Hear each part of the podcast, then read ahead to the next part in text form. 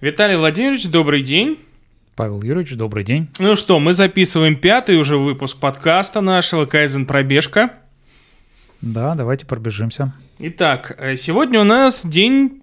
Ну, во-первых, давайте сразу поздравим друг друга с тем, что наконец-то вышла книга, хоть и на английском языке, э, «Стратегический Кайзен», Масааки Имая, автор, наш основатель э, Кайзен Институт.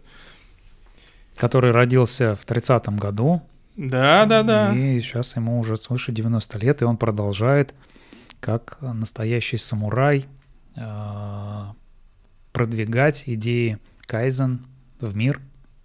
Да, вот как раз э, уже начинаем знакомиться. Должна выйти, наверное, где-то через, может быть, полгода, три месяца, полгода уже э, русская, русскоязычная версия этой книги. Но сегодня мы об этом говорить не будем. Наверное, в следующих выпусках мы чуть-чуть подробнее различные главы э, попробуем раскрыть этой книги. Ну, в этом выпуске у нас день посвящен другому персонажу, другой персонале из мира Кайдзен – это Марк Деузио, и его, э, скажем так, посты мы раскрыли для себя мир целый э, его публикаций. Он сейчас, скажем так, на заслуженной пенсии занимается в рамках такого, скажем так, любви своей кайдзен периодическими лекциями, продвижением и популяризацией тематики кайдзен, лин. И, и вот как раз очень много людей ему пишут, свои чаяния, свои различные о своих проблемах. Это он как раз один из... Это он автор книги, кстати, Flatlined, то есть затухшие, потухшие, умершие, не знаю, как это правильно перевести, да, мы ее обсуждали, по-моему, в первом выпуске нашем подкаста, да, и как раз к нему пишут часто, апеллируют часто а, участники а, англоязычного сообщества Лин и э, вообще бизнеса из э, Соединенных Штатов, Канады, Великобритании, Австралии, в общем, всех англоязычных стран. И часто он публикует от них письма, в том числе анонимные, с примерами негативными, да, того, что там происходит. И сегодня мы один из таких примеров тоже разберем. Ну, не так уж и часто, но публикует. Да, да, да. Ну, давайте начнем с, э, с вот какого поста, поста, да. Он упоминает здесь интересную, интересную вещь. Он когда-то работал в Данаха, еще там до того, как там начали заниматься Кайзен, еще в 80-х годах.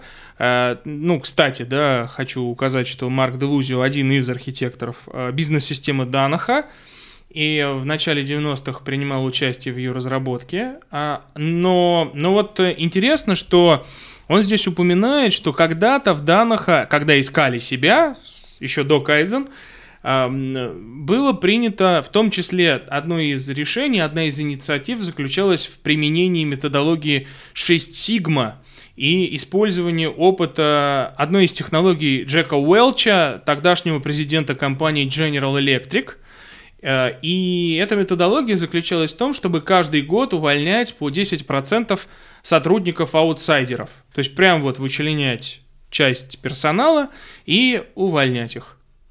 И э, Марк де Лусио упоминает, что в ответ на это, когда эта инициатива обсуждалась, прежде всего, э, скажем так, фраза была следующая, что если принимать решение о том, кого увольнять, то скорее нужно увольнять топ-менеджмент компании, который принял решение, чтобы, э, чтобы нанять некомпетентных сотрудников. Да, вот примерно в такой формулировке и было принято решение отказаться в Данаха от вот этой инициативы. Собственно, Кайзен э, — ровная противоположность этому подходу, которая в Данаха продемонстрировал как раз успех, в то время как методология 6 Сигма и этот знаменитый, достаточно сильно распиаренный Джек Уэлч, они привели компанию в конечном итоге, ну, просто в плачевное состояние. И сейчас и сейчас уже бывший президент Данаха Ларри Калп и нынешний президент General Electric, да, он э, спасает компанию путем что бы вы думали путем реализации кайдзен? Да, а как раз э, то, что, Павел, ты говоришь, э, когда пришел э, один из руководителей, предлагая эту методологию применить, да, то он буквально прям ответил, ну, мне тогда придется с вас начать. Да, да, да, да, да. То есть, если вы приходите и предлагаете уволить кого-то, то прежде всего уволить нужно вас самих. А мы сегодня, в принципе, вот, ну, этот выпуск подкаста будем э, посвящать э, тем, теме э, затрат, борьбы с затратами, борьбы с расходами и, в принципе, к чему это приводит и как это все работает, и почему Кайдзен, он э, этому, э, скажем, напрямую эту задачу никогда не решает, всегда решает ее опосредованно. И э, давайте с вами сразу перейдем к следующему, э, следующей части нашего подкаста, э, чуть-чуть уже более глубокой, он как раз, опять же, Марк Делусио интересный такой приводит пример.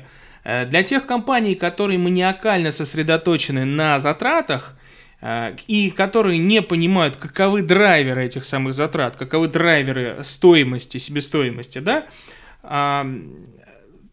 для них, то он приводит такой пример – если вы страдаете излишним весом, то а, и, и вот вы будете сосредоточены исключительно на килограммах и будете постоянно взирать на весы, да, угу. после каждого приема пищи, каждое утро, каждый вечер, и вы будете сосредоточены на том, чтобы исключительно эта стрелка пресловутая, она, или там на э, циферки на циферблате, они ползли вниз, да, то у вас ничего не получится. Вы должны прежде всего понимать, каковы драйверы, каковы управляющие факторы а, вот этих э, ну, затрат. Этих последствий, которые, собственно, эти цифры отражают.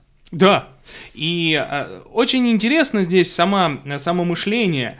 Часто мы уже это произносили, мы уже об этом говорили, да, что триумвират QDC, качество, дисциплина поставок и э, затраты, он начинается не просто так с буковки Q, начинается не просто так с качества, так как это тот самый фактор, который определяет, определяет ключевой ресурс для снижения затрат.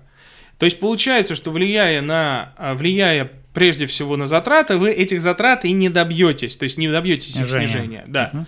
Здесь, э, здесь ну, что можно подчеркнуть? Вот давайте представим, что вы кейс такой, да, что у вас есть э, ну, строчка в бюджете в виде премий сотрудникам, да, и вы чувствуете, что у вас, э, вас не хватает, э, ну, то есть у вас не хватает э, для достижения нужных вам финансовых показателей, у вас слишком много затрат, да, и вы говорите, давайте просто не буду платить эти деньги. А вы а к чему приведете вашу компанию? То есть вы, во-первых, вы ставите цель, которая нацелена на э, скукоживание, давайте в кавычках поставим это слово, на сокращение. То есть компанию как бы вы ставите в положение э, того, что съезжается, она не растет, она как бы деградирует постепенно, уменьшаясь. И э, вы таким образом просто ставите цель снижения затрат и все. А, люди, можно ли зажечь людей этой целью? Можно ли сделать так, что они загорятся? О, да-да-да-да-да, давайте сократим затраты. Ну, скорее всего, будет э, в первую очередь демотивация и непонимание, почему вдруг э, сложилась такая ситуация, что нужно э, сокращать. А, бывают кризисные моменты, угу. и мы об этом еще чуть позже поговорим, когда действительно это вопрос выживания. Но когда э, речь идет о снижении э, себестоимости как э, показатель, как целевой показатель, то данная мера, она выглядит ну, несколько странной, потому что э, при этом э, мы же все-таки хотим э, наш бизнес э, развивать и компанию развивать. И вот э, такая мера э, в ограниченном, э, так сказать, в локальном направлении, она может очень здорово повредить этому росту. Ну, тут еще надо сказать, что есть э, очень важный, его часто недооценивают, но на самом деле в череде показателей, в череде, точнее, факторов, которые удерживают нас на работе, э, один из первых факторов финансовых – это не абсолютная сумма денег, которую платят нам за работу, а восприятие этой суммы как справедливой – И когда мы начинаем сокращать затраты просто ради сокращения затрат, не объясняя людям, почему, допустим, ну то есть понятно, что кризисные ситуации иногда требуют определенных мер. И э, важно в данной ситуации дать понять, что все находятся в, в одинаковых условиях. Важно э, объяснить, почему происходит это, почему мы вынуждены вот так э, делать. Но иногда, и чаще, чаще, гораздо чаще, когда вот э, такой э, кат-костер приходит, и его задача основная там сократить затраты, он э, начинает э, с того, что не объясняет это, потому что не находит сам причин, почему это нужно сделать. А он, ну опять же, это же достаточно трудозатратно само по себе. Объяснить людям, в чем причина сокращения затрат и почему начали именно с них. Потому что, да, ну вот, допустим, у нас есть там подразделения производственные, прямые, а, и мы говорим, окей, у нас, э, нам нужно сократить затраты на заработную плату в этих подразделениях там на 10%, допустим, кризисная ситуация. А, было бы, наверное, логично в этой ситуации, чтобы в равной степени пострадали все сотрудники компании, но ведь часто происходит ровным счетом наоборот.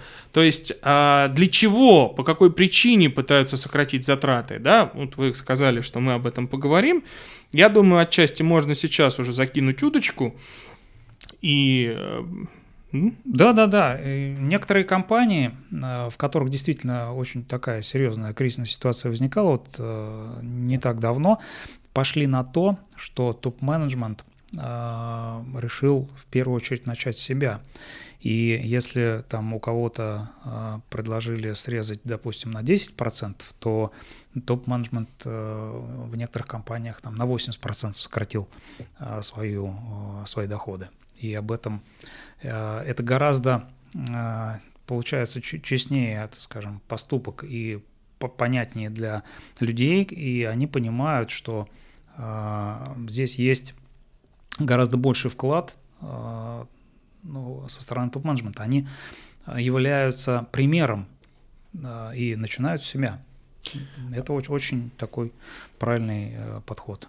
Но тут печально же другая ситуация, да, как не, даже никогда это нарушается, да, иногда и просто в равной степени происходит, как бы, как это в общую кубышку все, все участвуют, чтобы сохранить предприятие.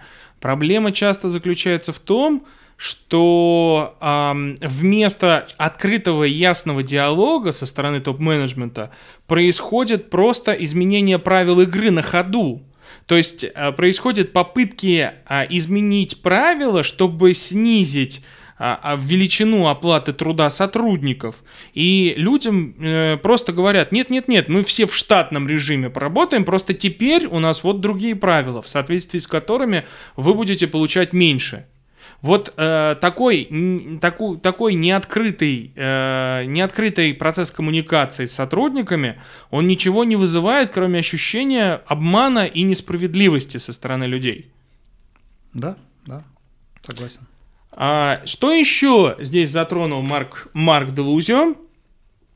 А, он говорит о том, что огромное количество компаний, ну, то есть действительно простой же подход, да, но огромное количество компаний – они, эм, они все равно акцентируют внимание исключительно на расходах. И здесь важно понять, что мы сами свидетели того, как руководство компании часто управляет посредством бюджета. То есть ничего, кроме бюджетирования, ничего, кроме статей расходов, в их голове не существует. И они, в принципе, свои действия любые соизмеряют исключительно с этим понятием, не с этими строчками э, исключительно, и не, э, не пытаются проанализировать, каковы истинные причины снижения расходов. И получается, что... повышения расходов. И получается, что, исходя из этого, их попытки ударить по расходам, э, они ограничиваются с чистой экономией. А, как мы уже приводили пример, когда рукавицы, а, которые, там, норма расхода которых на человека это примерно один раз в три дня, а, ну, а менеджмент компании, по сути, посредством влияния на эту строчку в бюджете просто урезает эту норму до одного раза в месяц, да, и получается, что да, действительно, мы сэкономили, но это приводит, с другой стороны, к уменьшению качества, к повышению расходов на другие вещи. Таким образом, мы приходим к эффекту субоптимизации, когда экономия в одном месте вызывает возрастание а, расходов в другом. Да, расходы на безопасность, расходы на снижение производительности, на огромные затраты на качество. Да, да, да. То есть, соответственно, а, что мы здесь видим? Мы видим э, эффект, когда влияние на расходы, а, по сути, давайте так, давайте говорить своими именами, называть вещи, это экономия, да, вот когда экономия а, приводит на самом деле к возрастанию расходов. А, понятно, мы можем купить компоненты более дешевые и получим в итоге э, постоянные переделки, гарантийные возвраты, а, там э, попытки какие-то эм, доделать э, продукцию на финальных этапах, и это возрастание расходов.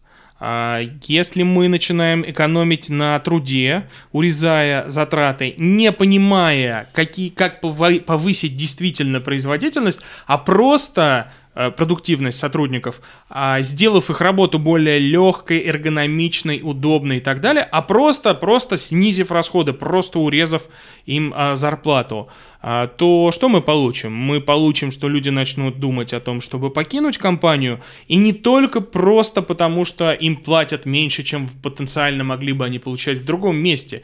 И в ощущении того, каков твой работодатель, заботится ли он о тебе или его цель исключительно... То есть ты для него кто? Ты для него человек или ты для него строчка в бюджете?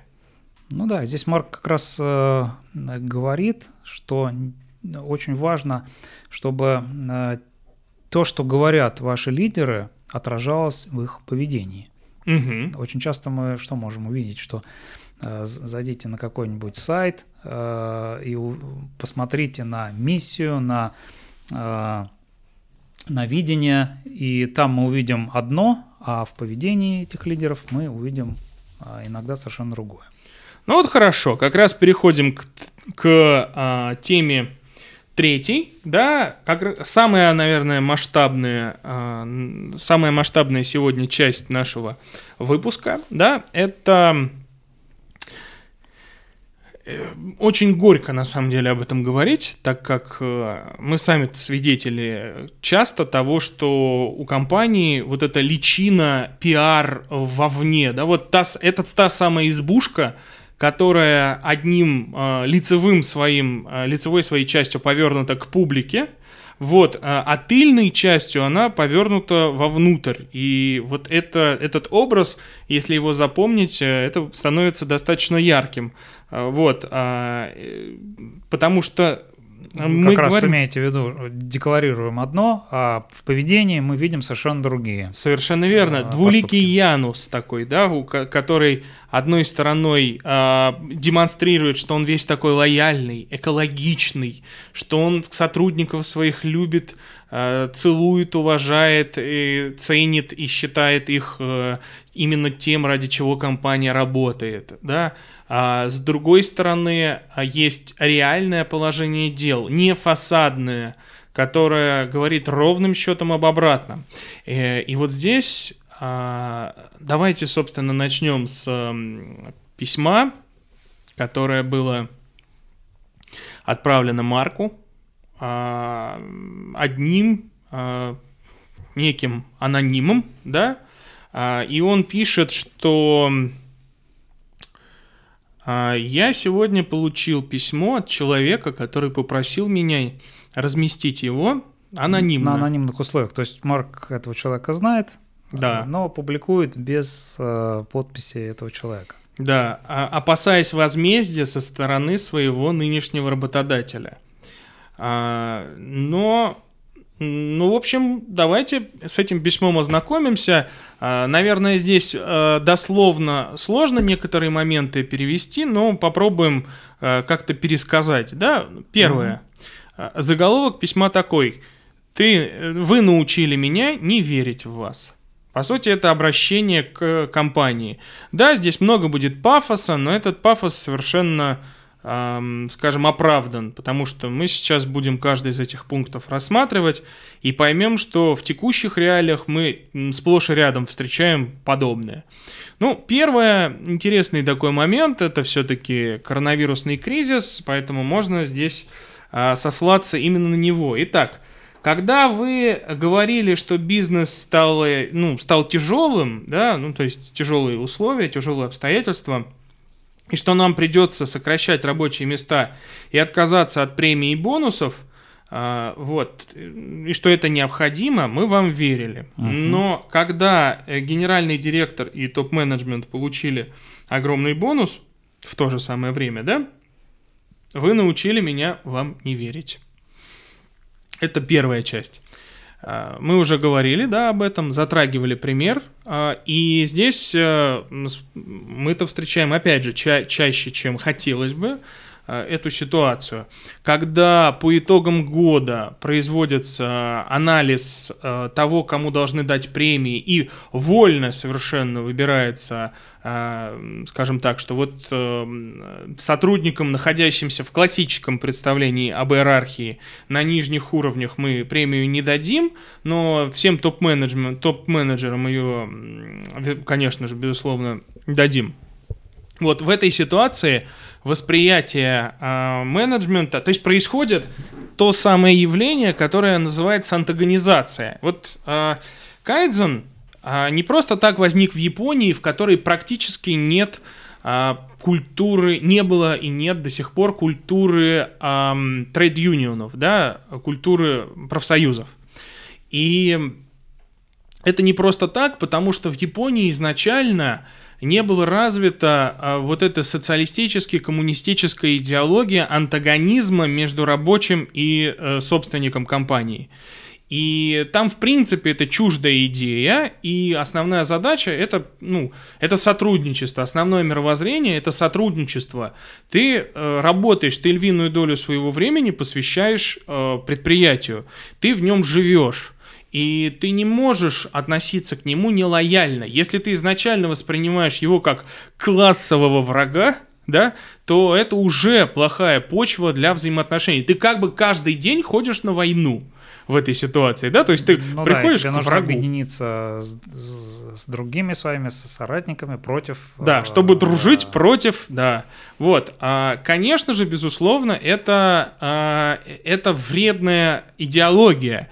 Но, но вот такие ситуации, как описаны выше, да, как э, указано в письме анонима к Марку, а, они как раз подпитывают подобную идеологию, они формируют то самое ощущение антагонизма между вами, ну, условным пролетариатом, да, сотрудниками компании рядовыми, и, э, и ими, да, то есть вот это противоречие усугубляют.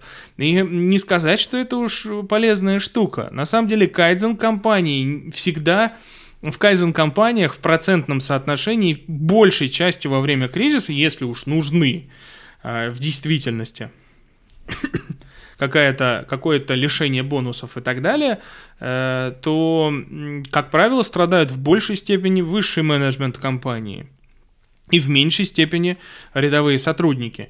Потому что там понимают, что очень важно постоянно подпитывать ощущение, что ты часть этого коллектива, ты здесь живешь.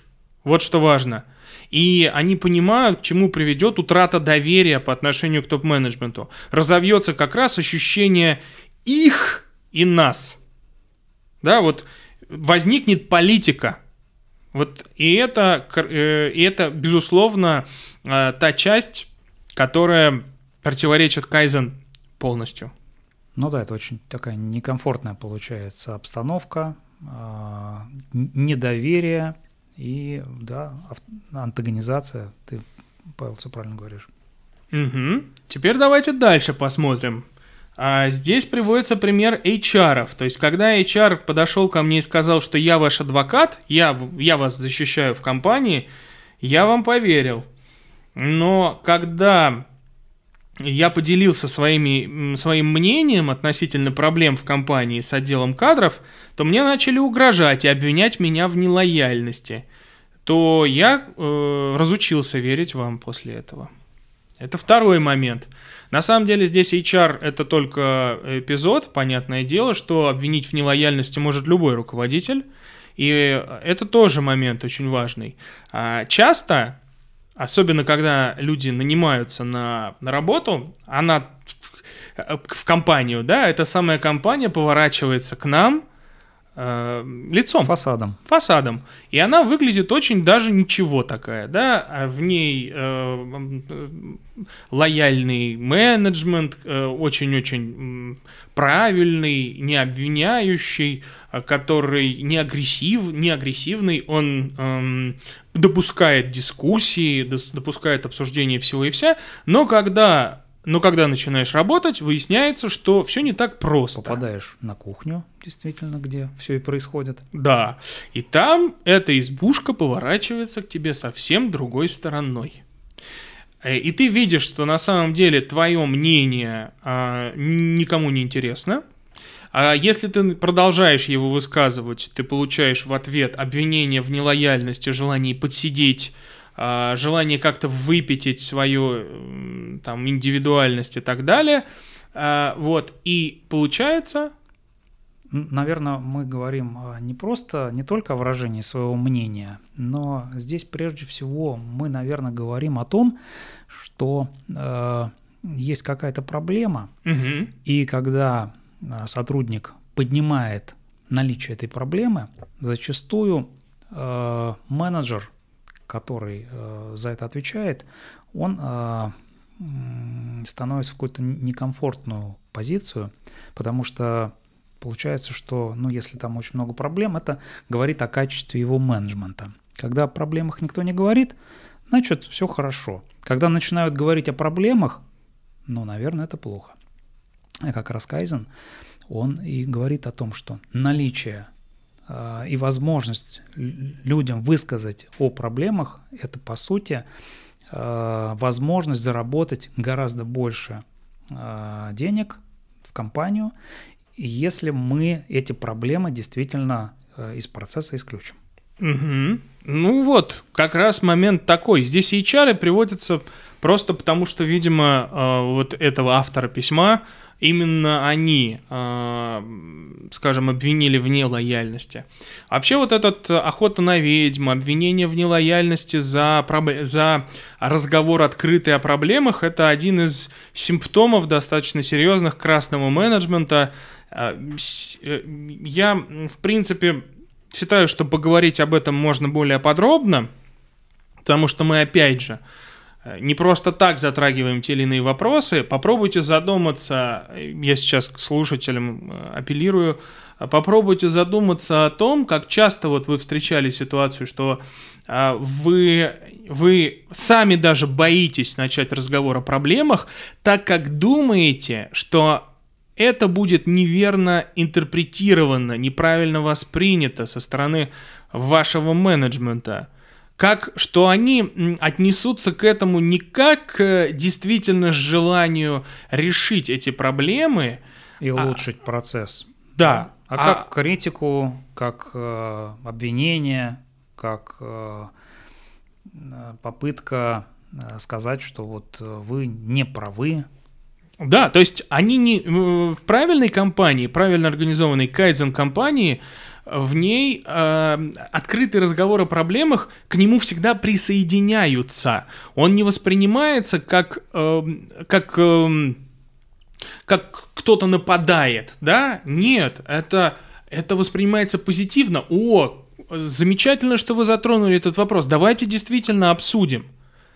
Это позитивное восприятие проблемы. А как воспринимается в компаниях неправильных, да?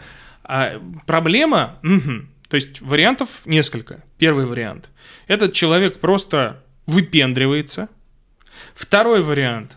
Этот человек хочет а, на мое место, да, то есть он таким образом хочет просто под много-много на меня набросать, что я вот виновен в этих проблемах, это восприятие такое. А, еще какие варианты? Посмотрите, какой я молодец. Ну да, выпендривается. Да, да, да. Вот. Да, да. А еще варианты это просто из вредности, да, ну, то есть человек реально думает, что вокруг все э, про проблемы говорят исключительно из вредности. такие варианты тоже нельзя исключать. А, и тогда происходит примерно такое. Не разговор о проблеме для такого красного менеджмента означает, что проблемы нет. Да, по факту, в реальности она будет оставаться, но то, что они не говорят, как бы нет. Это похоже на ребенка, который затыкает уши и такой, не-не-не-не-не-не, я ничего не слышу, ничего не слышу, не надо, я не, не, не говорите, я, вы ничего не произносите, проблемы нет. То есть это очень детская, инфантильная позиция, но, к сожалению, в 90, как вот в книге, кстати, Масаки Май говорится о 99% таких компаний. 99% компаний до сих пор пребывают в подобном э, состоянии. Открытый диалог о проблемах там не поощряется и воспринимается с негативной точки зрения. Ну, или есть компании, у которых э, с их точки зрения все хорошо. О, это еще А раз да. все хорошо, то за, э, какие могут быть вообще проблемы? Да. А, при этом ну, Масаки Май говорит о том, что любая а, любая разница между идеальным состоянием и текущим, это уже есть проблема. А если вы считаете, что у вас все хорошо и у вас такой статус-кво, то это а, одна из самых главных проблем. Ну, получается, что в таких компаниях, которые вот так говорят, э, в них любого, кто будет заявлять о проблемах, будут воспринимать как гонца, приносящего плохие вести, и сразу расстреливать. То есть, в... так, это что это за овца паршивая в нашем стаде? Ну-ка давайте, что он, он, он тут про проблемы говорит? Ну-ка на виселицу его, на заклание первого, то есть самого, при, при этом получается самого искреннего – самого принципиального человека, самые принципиальные, самые искренние люди, которые самые неиспорченные, которые начинают диалог о проблемах, их первыми ведут на Голгофу. Ну, э, Павел, вы так сильно сгущаете. Ну, мне кажется, это как минимум люди, которым не все равно. Угу. Они очень хотят э, что-то изменить к лучшему. И если несколько раз их ударить по рукам, то, в общем, э, этот энтузиазм, он пропадает – и э, компания может погрузиться в болото. Ну да, гниение, да, начинается. А, теперь хорошо, так, интересно. А давайте тогда вот как поговорим. А, смотрите, то есть мы говорим про принципиальность некоторых людей, да? То есть я, конечно, сгущаю, но давайте побеседуем на тему такую. А, есть э, вот эти, как там называют слово интересное, мне очень нравится, сервильность, да, соглашательство такое, когда люди говорят про приятные вещи, про то, что приятно слышать менеджерам. То есть, если менеджеру приятно слышать про то, что нет проблем, то, соответственно, он начинает окружать себя людьми с вот этой самой сервильной «чего изволите» позицией, да? Вам же, вам же приятно слышать, что проблем нет, значит, во всех отчетах будет фигурировать «проблем нет», э, «за здравие, за здравие», все, все прекрасно, да? И в итоге получается гонцов вот таких, которые вполне себе искренних людей, которые еще не успели, да, пропитаться этим гниением, они будут либо отодвигать от себя, либо просто научать их вот посредством постоянного бития, бития рук, да, э, научать их вот такому поведению. Да-да-да, чего изволите, да, с указанием, что все хорошо. Ну да, эти люди, которые совсем соглашаются, они э, э, это становится нормой лояльности. И, как правило, такие люди не подвержены никаким, а, скажем, никакой критике, а, у них всегда все хорошо, они всегда получают премию. Хотя, если разобраться, ну, наверное, они наносят самый большой ущерб компании. А те люди, которые пытаются сделать мир и компанию лучше, они первые э, подводятся под увольнение, их э, в первую очередь наказывают, потому что они, э, ну, во-первых, больше всего заметны, и э, их критика очень часто воспринимается в негативной коннотации. А вообще очень интересный же момент. А, получается, что вот э, есть принципиальные люди – компании, да, он попадается в, в такой красной компании случайно попадается принципиальный человек с позицией, да, его постепенно, э, то есть получается, что от него избавятся первым. Соглашателей с, гиб, э, с гибкой моральной позицией, без четких жизненных ориентиров, без вот, ну, скажем так, желания действительно принести компании пользу, они останутся в ней, и произойдет вот эта отрицательная селекция, что случайно попавшие в компанию действительно достойные, хорошие люди с позицией, с принципами жизненными, из нее будут как можно быстрее исторгнуты. То есть вот этот факт отрицательной селекции, получается, он в данной ситуации работает. Ну да, получается, что э, компания таким образом, э, по сути, э, впитывает в себя тех людей, которые ей становятся удобными.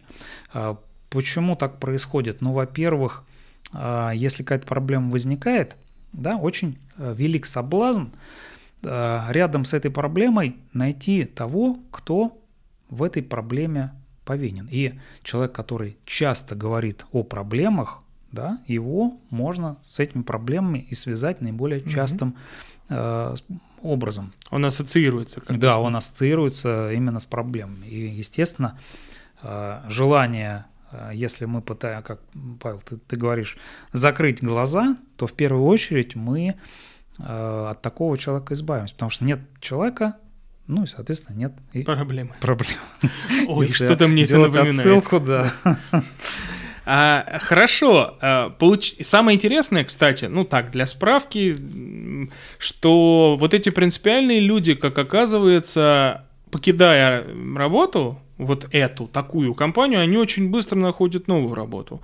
А вот люди-соглашатели, они гниют вместе с компанией, и в итоге разрушая эту компанию до конца, они как паразиты, э, простите меня за использование этого слова, остаются-то ну, достаточно невостребованными, потому что на самом деле люди в действительности нужны компаниям, люди принципиальные, люди с позицией и которые умеют расти. Но это если компания хочет сама расти. Ну, если да. одна нацелена на рост, на развитие, то, конечно, ей нужны люди, которые будут а, помогать ей развиваться. Mm-hmm. Если компания нацелена на а, медленное да. вот умирание, про которое угу. Марк Делузио как раз посвятил свою книгу, да, когда мы видим угасающий график в реанима... на реанимационном мониторе, да, вот, тогда, конечно же, эти люди, ну, по сути, они продлевают ей вот это вот угасание на очень долго, потому что они, оставаясь и помогая ей стагнировать, они стагнируют вместе с ней. А, то есть основная задача в данной ситуации просто как можно дольше уже с умершим мозгом тела держать на... На его на, на его да. Ну, понятно. То есть основная задача просто как можно дольше получать зарплату, иными словами. Продержаться, потому что, ну, как правило, а, в таких компаниях ну, довольно, а, ну, процессы организованы не самым лучшим образом. И э, в этой ситуации найдется всегда место героям, которые будут решать те проблемы, которые, собственно, порождаются вот этими несогласованными процессами э, профессиональным героем, профессиональным SEO, профессиональным топ-менеджером. Да-да-да. Хорошо. Дальше интересный момент. Дальше он говорит, автор вот этого анонимного письма говорит о том, что а, вот говорят, что клиент на первом месте, салютуют клиенту, да, а, и мы вам верим. А когда мы видим, что вы вообще никакого, никак, ни во что не ставите клиента и проявляете по отношению к нему высокомерие и неспособность его поддерживать, то вы учите нас не верить вам. Вот это тоже момент очень важный. А, здравицы, которую поют клиентам, а, когда договариваются с ними, когда на сайтах, опять же, пишут, что мы все, мы рубаху последнюю продадим ради нашего клиента, порвем ее да, на лоскуты. Договор, а, условия, все это обсуждается, и когда мы уже ну, видим последствия, да, как, как это уже Э, происходит э, в реальной жизни, а в реальной жизни э, очень часто происходит следующим образом. На всех этапах сотрудники относятся к продукту, к услуге таким образом, что ну, на УТК на выходе, э, пока это все дойдет на склад, мы это как-нибудь там доработаем. И, относ... и переделать мы в процессе там, изготовления мы всегда сможем. Ну, по сути, мы относимся э, таким образом к клиенту наплевательски. Почему? Потому что вероятность того, что клиенту попадет некачественная продукция, возрастает на порядке при, такой, э, при таком отношении к производству. Ну да, пример станкостроительного завода, на котором а, практически, ну, то есть все детали, которые приходили на этап сборки, их э, приходилось подгонять друг к другу и до, дорабатывать, допиливать, да, то есть получается в этой ситуации а, вот эти ребята, которые делали там, токарили, фрезеровали детали и отправляли их на сборку, им было плевать на своего собственного внутреннего клиента, сборщика, который был вынужден допиливать и дорабатывать все то, что они ему прислали.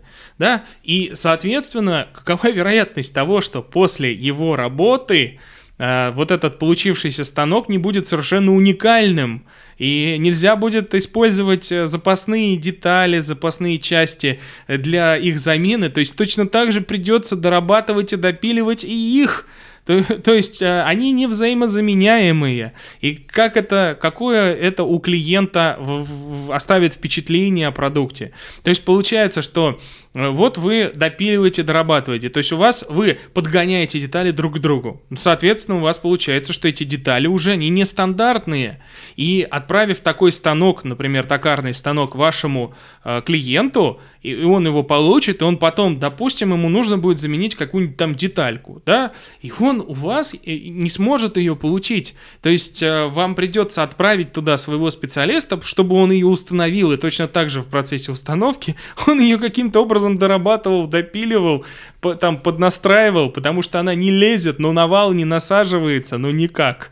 Вот. Э, это, а, это и комично, безусловно, сейчас звучит, да, но насколько это трагедия для предприятия. То есть, а, а как на сайте пишут? Какая а трагедия, красота? она выливается во что? Она выливается а, в деньги. Она выливается в деньги. И если посмотреть, там, например, нашу статистику, то до 70% своей прибыли предприятие может тратить на э, вот такой э, некачественный процесс постоянно дорабатывая, постоянно Э, переделывая и теряя на каждом буквально этапе, э, теряя деньги, колоссальные деньги. Угу. Но э, когда на, в главу угла ставится план, ставится план по валу, то и плюс еще план по, в первую очередь, по себестоимости и производительности, и качество, к сожалению, уходит на последнее место. А именно качество в этом, качество этого процесса является главным э, драйвером, который тащит за собой все остальное.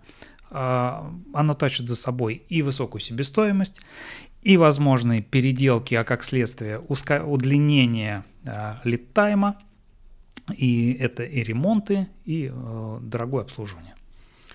Хорошо, тогда давайте дальше. Следующим пунктом, который приводится в этом письме, это очень-очень-очень интересно, это последний пункт. Вы прямо интригуете. Да, IT-платформа. Э, когда вы сказали мне, новая IT-платформа повысит производительность, я вам поверил. И подумал, что первоначальные ее недостатки будут устранены. А, а когда я использую тоже неэффективное программное обеспечение уже пятый год подряд, то я вам не верю. Вы научили не, меня не верить вам, да? Да, да, да. Это, это интересно, потому что а, давайте здесь поговорим о таком понятии, как а, подрывные инновации. А, я думал, вы скажете цифровая трансформация. Да, или IT-истерия. Ну уж тут как, кто, как это кто называет. На самом деле, а, я уже не первый раз слышу от наших иностранных коллег, что многие IT-компании на Западе не находят рынки, и только Россия является таким клондайком. А, это рынок, на котором покупают все.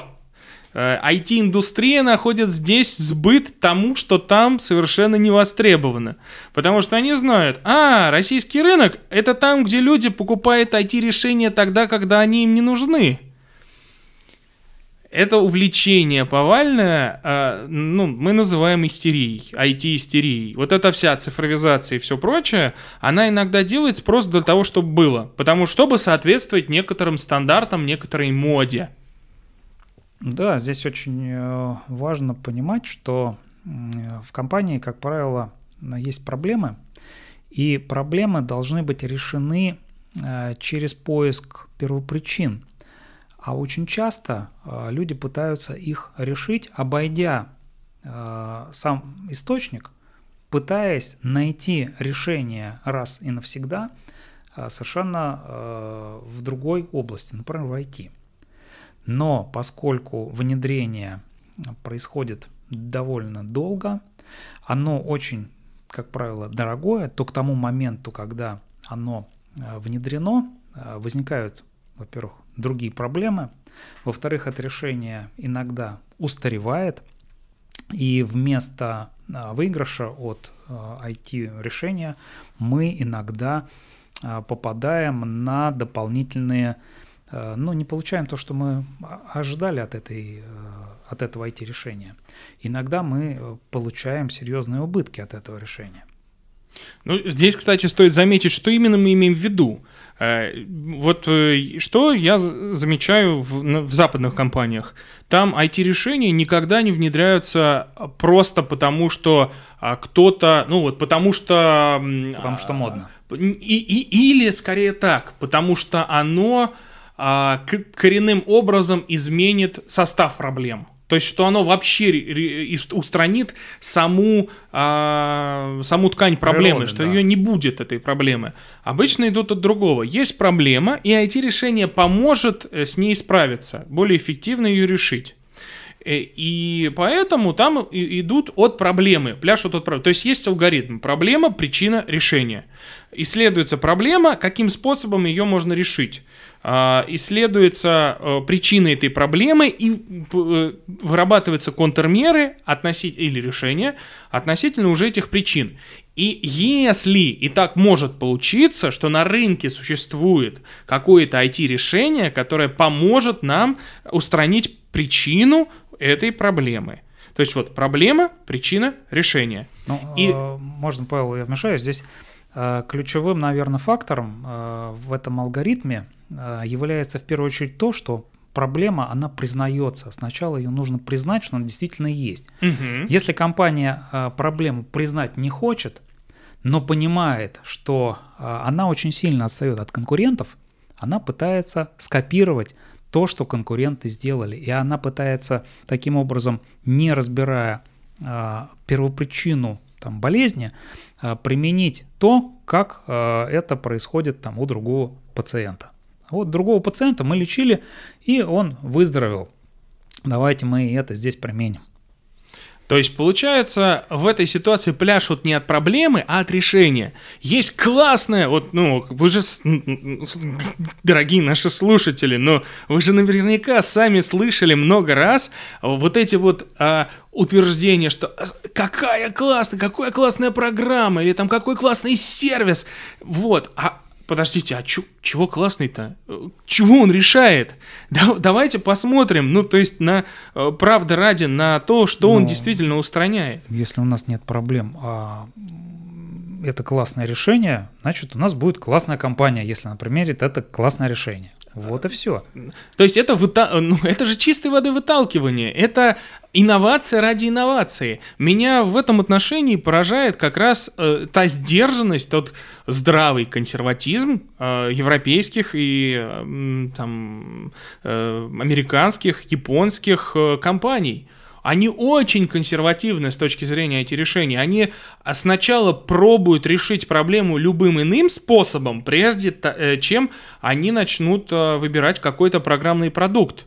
У нас же ровным счетом наоборот. У нас инновации бегут впереди там на 10 километров. Э, а давайте, давайте так. А, у нас есть какая-то, какие-то, какой-то набор бизнес-процессов, которые мы можем а, каким-то образом а, диджитализировать, да, роботизировать и так далее. А, мы, мы же с вами, вместо того, чтобы пытаться это сделать, просто возьмем решение, как есть какое-то IT-решение, которое предусматривает стандартный набор бизнес-процессов, и нашу компанию будем подстраивать под этот набор. Вот знаете, ни одного пока успешного IT-проекта, э, связанного с, подобным, с подобной философией, мы не видели. Более того, Э, если начать автоматизировать те процессы, которые были исходно не очень правильные и э, с потерями, то цифровая трансформация позволяет эти потери множить с огромной скоростью. И э, здесь очень серьезный э, риск э, внедрения. Если мы возьмем э, и, и не будем думать, как нам в первую очередь выстроить нормальные процессы, а будем сразу применять классные IT-решения.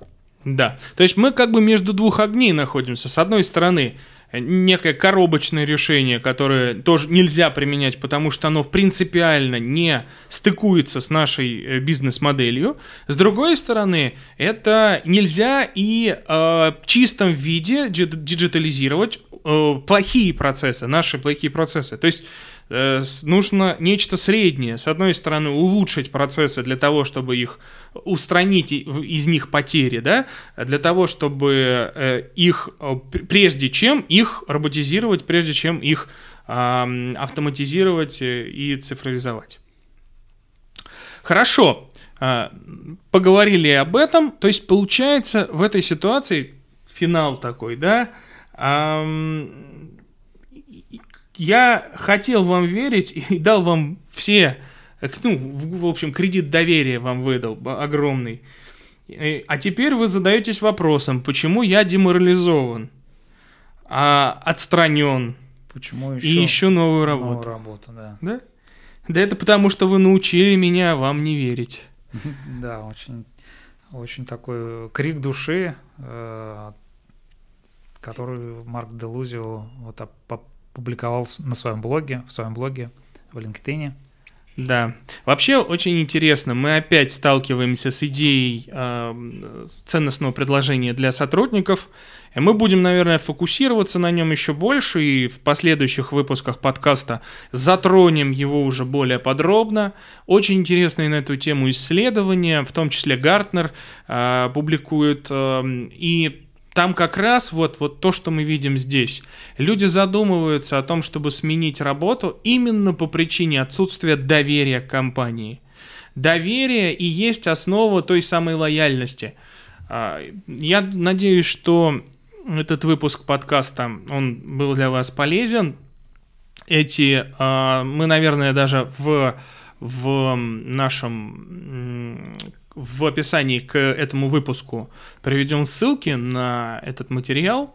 А, вот, и вы сможете ознакомиться, потому что очень интересный автор, а, еще раз подчеркну, непростой очень э, эксперт, э, амбассадор идеи Кайдзен, а, это один из авторов бизнес-системы данных, так что к словам этого человека стоит прислушиваться. У него очень хороший вкус на идеи. Да. Поддерживаю. Это... Ну что, Виталий Владимирович, спасибо вам большое. А, приятных а, коллеги улучшений. Да, Павел Юрьевич, приятной пробежки. Продолжаем. В следующий раз.